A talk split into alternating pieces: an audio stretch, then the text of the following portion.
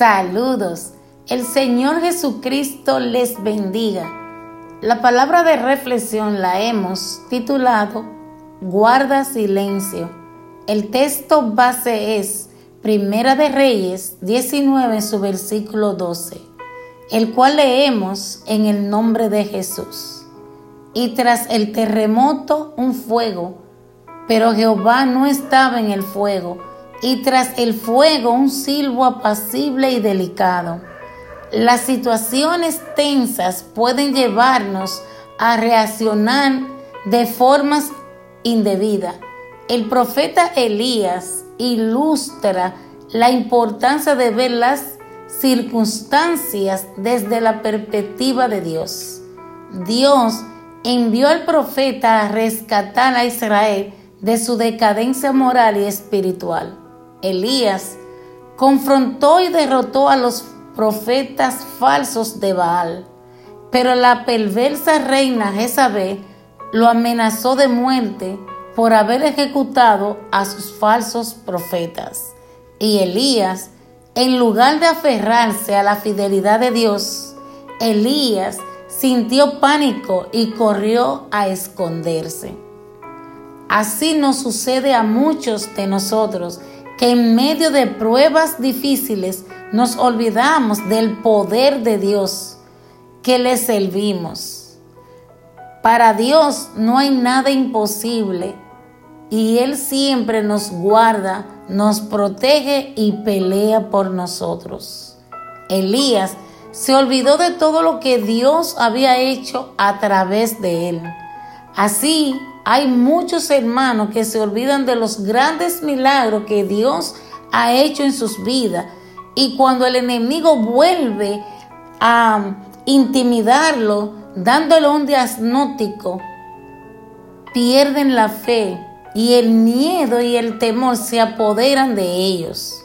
Recuerda, en los momentos difíciles, guarda silencio y activa tu fe Abre tu oído espiritual para escuchar al Señor Jesús, porque Él quiere darte la dirección, Él quiere hablar contigo referente a tu situación.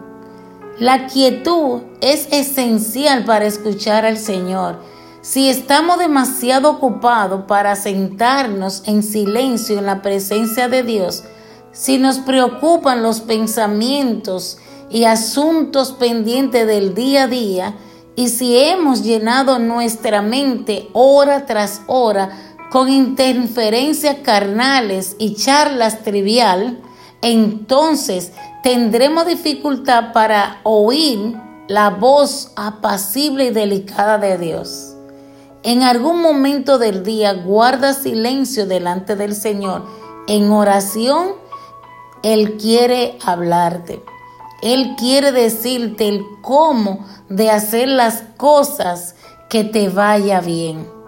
Él quiere tener un diálogo contigo de padre a hijo.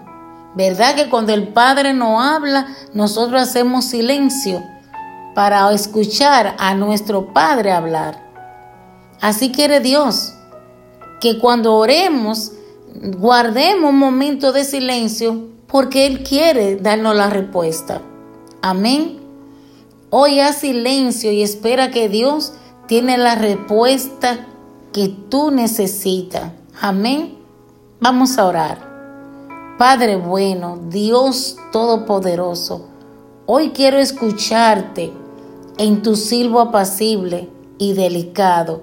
Háblanos, Señor. Hoy salimos de la cueva y aunque estemos pasando por momentos grandes, y estemos sintiendo viento que rompan los montes, hoy tal vez estén pasando mucho por terremotos que quiebran las peñas y otros estén pasando por momentos por el fuego. Pero Señor, en tu poderoso nombre, no vamos a desmayar. Esperaremos en ti, en ese silbo apacible y delicado. Hoy, Señor, esperamos en silencio y confiamos en ti. Tú, mi Dios, tienes la respuesta para lo que deseamos hacer y a lo que nos conviene y a lo porvenir. Señor, gracias, porque en el silencio nos bendice, nos habla, nos dirige y en el silbo apacible y delicado tú transforma vida. Aleluya. Te adoramos, mi Dios. Te bendecimos y te glorificamos. Sé que no es fácil esperar. Hoy te pido que nos hable, que nos enseñe y nos corriga. Hoy no temeré, solo en silencio esperaré, porque tú tienes el control. Amén y amén. Padre, gracias, mi Dios, por tu palabra. Gracias porque en ese silbo apacible tú te diriges a tu pueblo, mi Dios. Bendícenos en el nombre de Jesús. Bien, mis queridos amigos y hermanos, se despide quien les habla, Clara Rodríguez.